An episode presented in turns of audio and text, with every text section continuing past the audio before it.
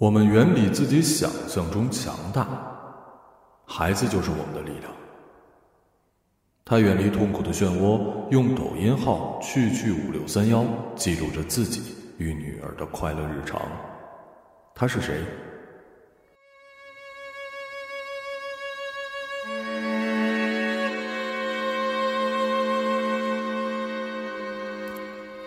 他站在十六层的公司窗前。一度想要从这里跳下去。这段时间天气一直不错，阳光充沛，亮得晃眼。他往下看去，竟在那片灰白色的广场空地上看到了血肉模糊的自己。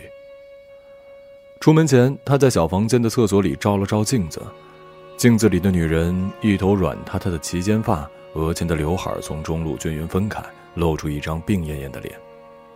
他鼓起腮帮，试图挤出一个微笑。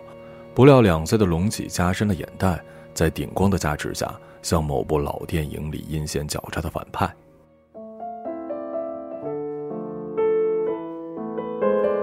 她出生于一九九二年，二十七岁那年，和丈夫一家住在深圳某个旮旯的握手楼 A 里，有个刚满三岁的女儿。她是丈夫眼里的面色泛黄的妻子，是外人眼里日渐憔悴的曾太太。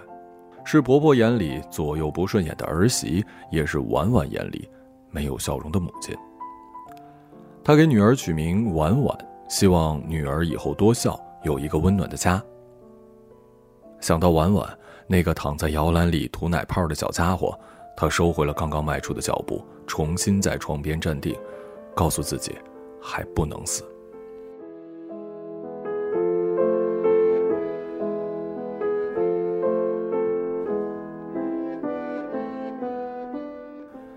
这是她和丈夫来深圳的第六年。刚来的时候很穷，初入社会的两个人在城市的边缘租了一间农房，夏天蚊子多得出奇。她就跟丈夫躲在十五元买来的白色蚊帐里说悄悄话。他们谈到工作，谈到理想，谈到孩子的时候，她笑着推开丈夫，却被对方一把搂进怀里，她涨红了脸。丈夫说自己不会让她失望的，他只需要再等几年。二十一岁的她在丈夫怀里缩成一只鹌鹑，然后轻轻的点了点头。可是她二十七岁的时候，一家三口挤在不足三十平方米的出租屋里，没有窗户，没有厨房。怀孕那段时间，她忍着臭气在厕所做饭，整个房间像是一个密闭阻塞的垃圾焚烧炉，在冬夜里滚滚燃烧。她开始害怕婉婉的到来，甚至产生了一丝怪异的想法。在这个不见天日的小房间里，他的肚子里会不会蹦出怪物呢？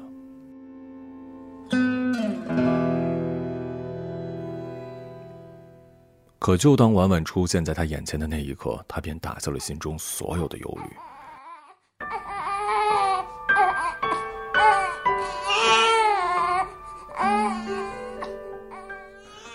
刚出生的婉婉紧闭着眼睛，小脸皱巴巴的。稀疏的毛发被棉质的绒帽给裹住，远远看上去像是一只棕黄色的小猴子。他从护士手里接过女儿，视线便再也挪不开了。他当时高兴，满眼都是怀里的小姑娘，甚至忽略了病床两边面带不满的丈夫跟婆婆。她只记得第二天，丈夫半开玩笑的对她说：“要是个儿子就好了。”一开始她并没有当真。直到婉婉刚满两个月的那天晚上，她拖着浑身紫青的身体去派出所报案，她才明白，原来丈夫所说的话从来都不是玩笑。那天下午，婉婉哭了，哭得很厉害，小孩的身体里仿佛有一股使不完的劲儿在往外窜，声音尖利，能刺穿头皮。她将婉婉抱在怀里，耐心的哄，以至于从房间里午休出来的婆婆在她背后喊了她好几声，她都没听见。婆婆黑着脸说：“小孩是饿了，可是半个小时前她刚喂过奶啊。”她干笑着解释，最后还是婆婆抢过了怀中的婉婉。她见婆婆举着奶瓶不由分说往婉婉嘴里灌，她急得昏了头，一时间没忍住骂出了声。她和婆婆吵了一架，吵完她有一些委屈，又不想发微信向丈夫诉苦，便守着哭累的婉婉沉沉的睡了过去。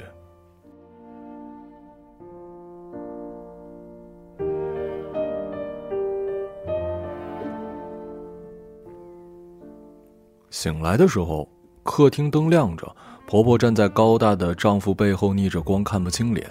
丈夫回头跟婆婆说了什么，婆婆便转身回了小房间，留下她和丈夫面对着面。她刚要开口解释，却被突如其来的耳光扇倒了。丈夫的力道很大，他脑袋砸在木质的摇篮把手上，眼冒金星，一时间有点发懵。他艰难的爬起身，身后的男人却用双手紧紧攥住他两条小腿，像涂滩上渔夫拖船那样拖着他。他从摇篮上砸到地板上，头发扫过一地的脏污，脸颊在和泥土地上摩擦，他的鼻子温温热热，来不及用手去摸，又是结结实实的一拳朝他下颚打了过来。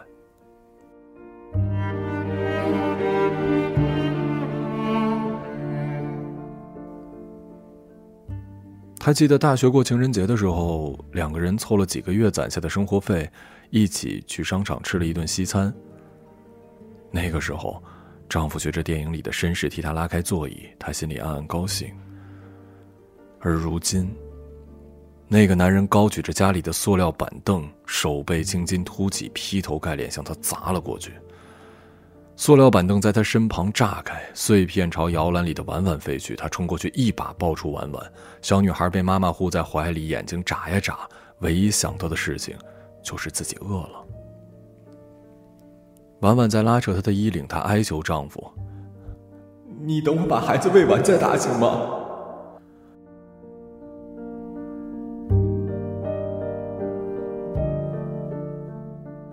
可男人好像着了魔，杀红了眼。他大步向前，一手掐住她的脖子，他怀里抱着婉婉不能挣扎，便任由男人掌控自己的身体，一拳一拳地砸在自己的脸上。他敞开衣襟，露出上身，婴儿用湿漉漉的唇在吮吸奶水，而她一头长发被丈夫吊起，她视线一片迷蒙，心里却格外的清明。在长达两个多小时的殴打中，她没有哭。一方面是为了不吓到婉婉，一方面觉得自己已经哭不出来了。小房间里闷热，丈夫的手臂上沁出了一层薄汗，而她瘫坐在地板上，由内而外的发冷。凌晨一点，她独自从小房间里出去医院验伤，医生建议她做一 CT，可望着账单上的三位数字，最后开了一瓶外喷的云南白药便离开了。去往派出所的路上，他打开自己所有的电子账户，查看余额，走在了无人的深圳街头。他想到了逃离。为什么你打我那么狠啊？我那么求你，你都没有停手。派出所里，她跟丈夫相对而坐，在长久的沉默之后，她等来了丈夫轻飘飘的三个字：“我忘了。”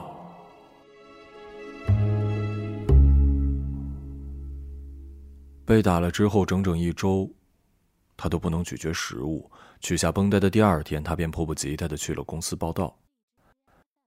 他从未如此渴望过钱。以前他挣的钱大多贴补家用，寄给老家父母。检查账户时，才发现自己接近一无所有。曾经没有钱的后果，无非就是磕磕绊绊的凑合着生活；而如今没有钱的后果，就是他要一直待在那个如地狱般的小房间里，苟且偷生。逃也不能。他可以忍受贫穷，也可以忍受难以兑现的承诺。他唯一忍受不了的就是让婉婉也忍受。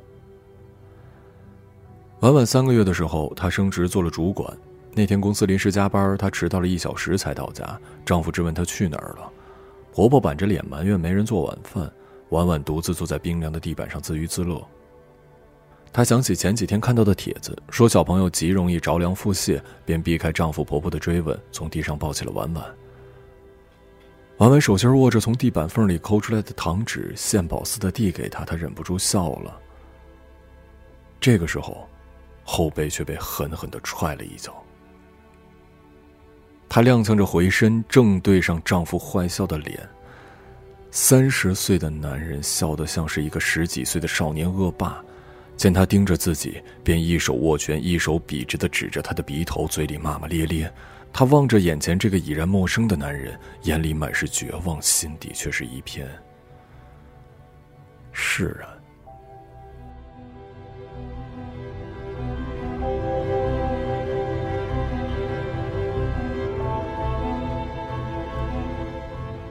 婉婉出生的那半年里，他想过无数次的自我了解。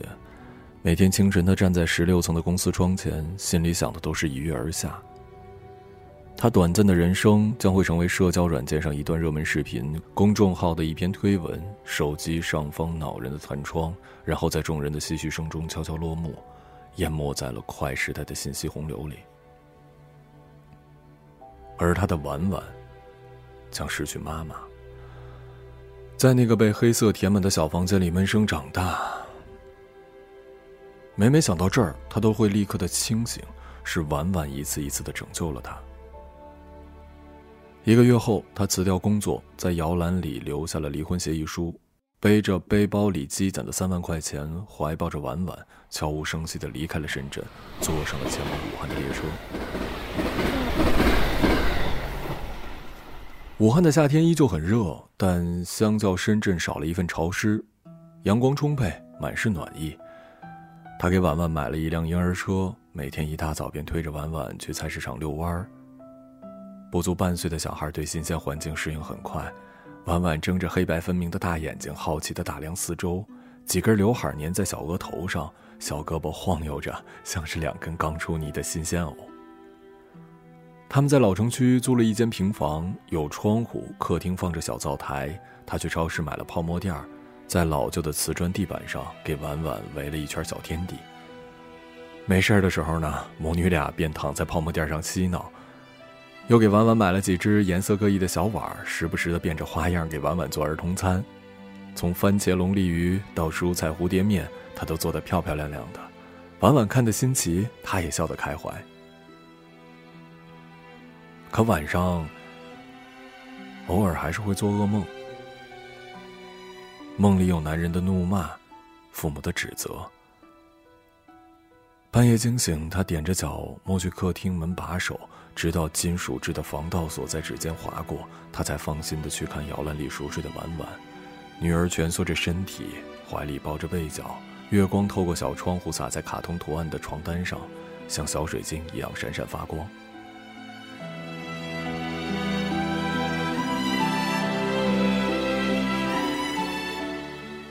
离开之前，他预想过。三万块钱不足以支撑他在婉婉在武汉一年的生活，但是他四肢健全，完全可以工作。可却不料意外骤然天降，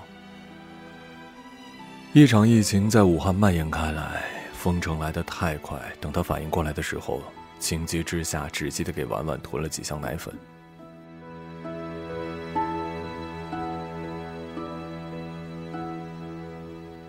他们所住的地方是重灾区，九十人感染。婉婉太小，又不敢带出门，又不放心留在家，便极少出门买必需品，从白天到黑夜躲在出租屋。武汉的冬天灰蒙蒙的，整座城市笼罩在雾里，账户里的余额和房子里的时间都像被按了暂停键。他已经数不清自己有多少回带着婉婉一觉睡醒，发现外面已经天黑了。在武汉的第一个除夕夜，他给婉婉做了奶香小馒头，自己就着酱油拌了晚饭。婉婉带着口水围兜，吃得津津有味儿，碎屑掉了一地，他便跟着捡了一路。老电视里播放着春晚，红红绿绿格外喜庆，那碗有点咸的米饭，他吃得格外开心。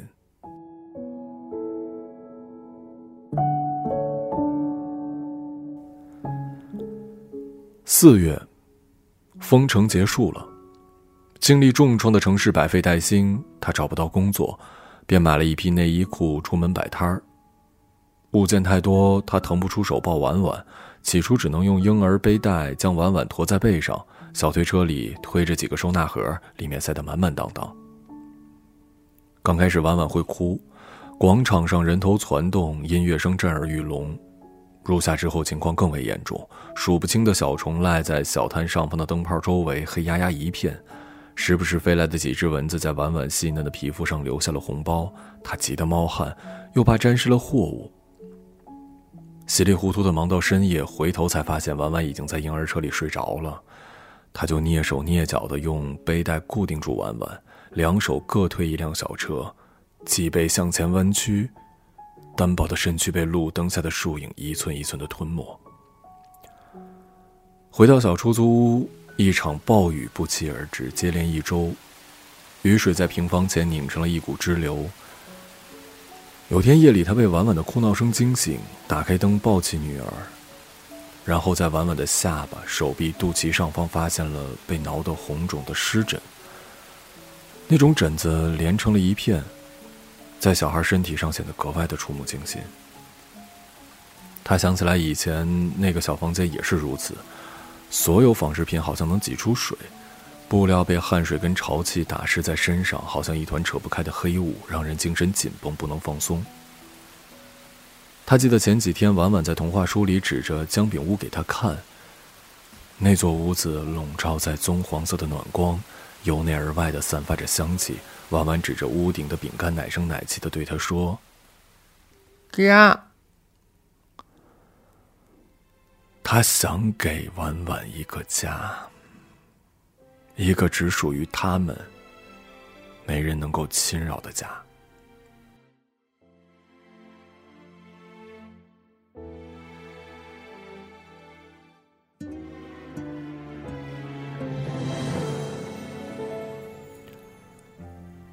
月，雨琦。出门前，他随意拍了一条短视频，简单加工之后，将视频传到互联网。那天温度适宜，不凉不热。婉婉坐在小摊一旁的小板凳上，朝着来往的客人咿咿呀呀。他起初没有留意手机略显频繁的提示音，直到那声音逐渐密集起来，他才后知后觉地划起屏幕，定睛一看，他上传的生活片段竟然有两百多浏览量。视频里，他背上趴着昏昏欲睡的婉婉。手里正握着炒锅，上下颠动，头发随意的挽起，身穿一件松垮的黑色短袖，看上去乱糟糟的。浏览量不算多，可还是没忍住激动的笑出了声。几个熟客见他高兴，便好奇的凑过来询问。几个人凑成一圈聊了起来，一时间，没人注意到身后摇摇晃晃走远的婉婉。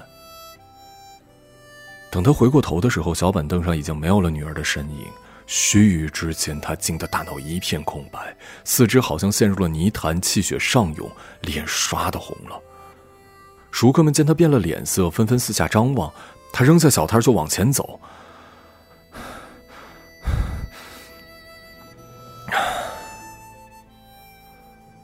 好在婉婉并没有走远，在拐角的小花坛边上看到了正低着头的婉婉。他本想抱上去，却在婉婉扬起的脸上看到了鲜艳夺目的红色。婉婉的眼窝处被划开了一道口子，血流不止。刚满一周岁的小姑娘又惊又怕，泪水跟血水交融在一起，她看在眼里，心如刀绞。他抱着婉婉去了医院，婉婉被推进了手术室后，他寻了门口的长椅坐下。手上的红色斑点都是婉婉流的血，他看着颤抖不止的双手，终于忍不住哭出了声。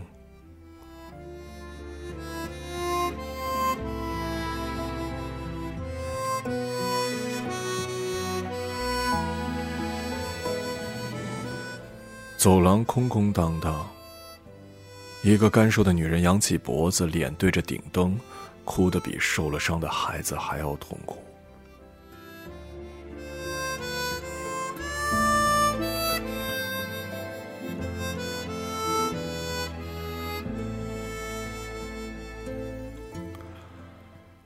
后来，他们搬了家。这次他首先排除了低楼层的房子，最终选定了一栋高层。短视频的拍摄也逐渐有了收益。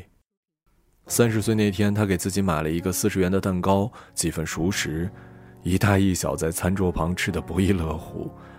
切了蛋糕递给婉婉，小家伙接过来，眼珠一转，又递回去，磕磕绊绊的开口：“妈妈，生日快乐。”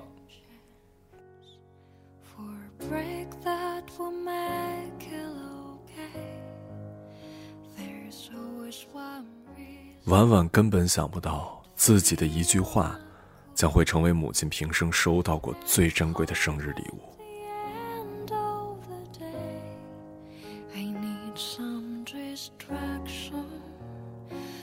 过了段时间，法院判决下来了，他获得了婉婉的监护权，带着婉婉去派出所办了户口本红色的小本子握在手里，越看越喜欢，拿手机拍了又拍，兴高采烈地跟婉婉讲着小朋友听不懂的事儿。阳光透过绿荫洒在她蓝色的长裙上。又是一个骄阳似火的夏日。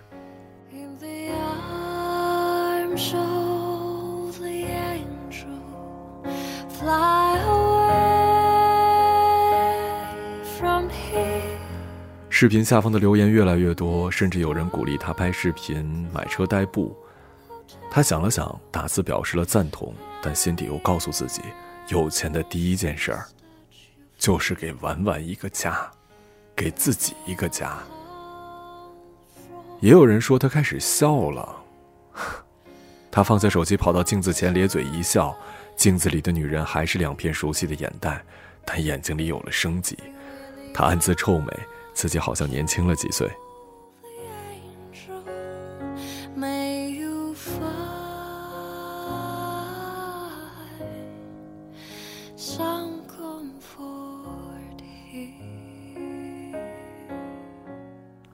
小阳台上种着几株兰草，晾衣架上挂着随风飘动的婴儿尿布，空气里飘着丝丝柔顺剂的香味儿，冰冰凉凉的。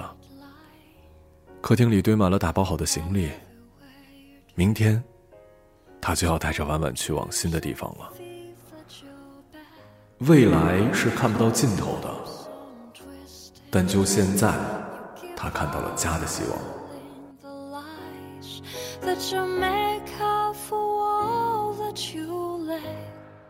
他出生于一九九二年，今年二十九岁，带着女儿独居。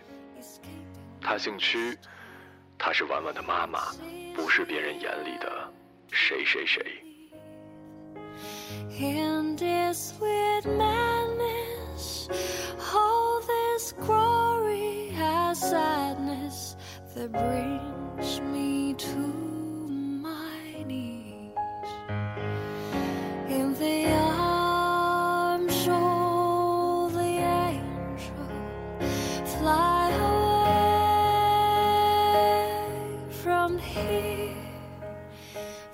一个朗读者，马晓成。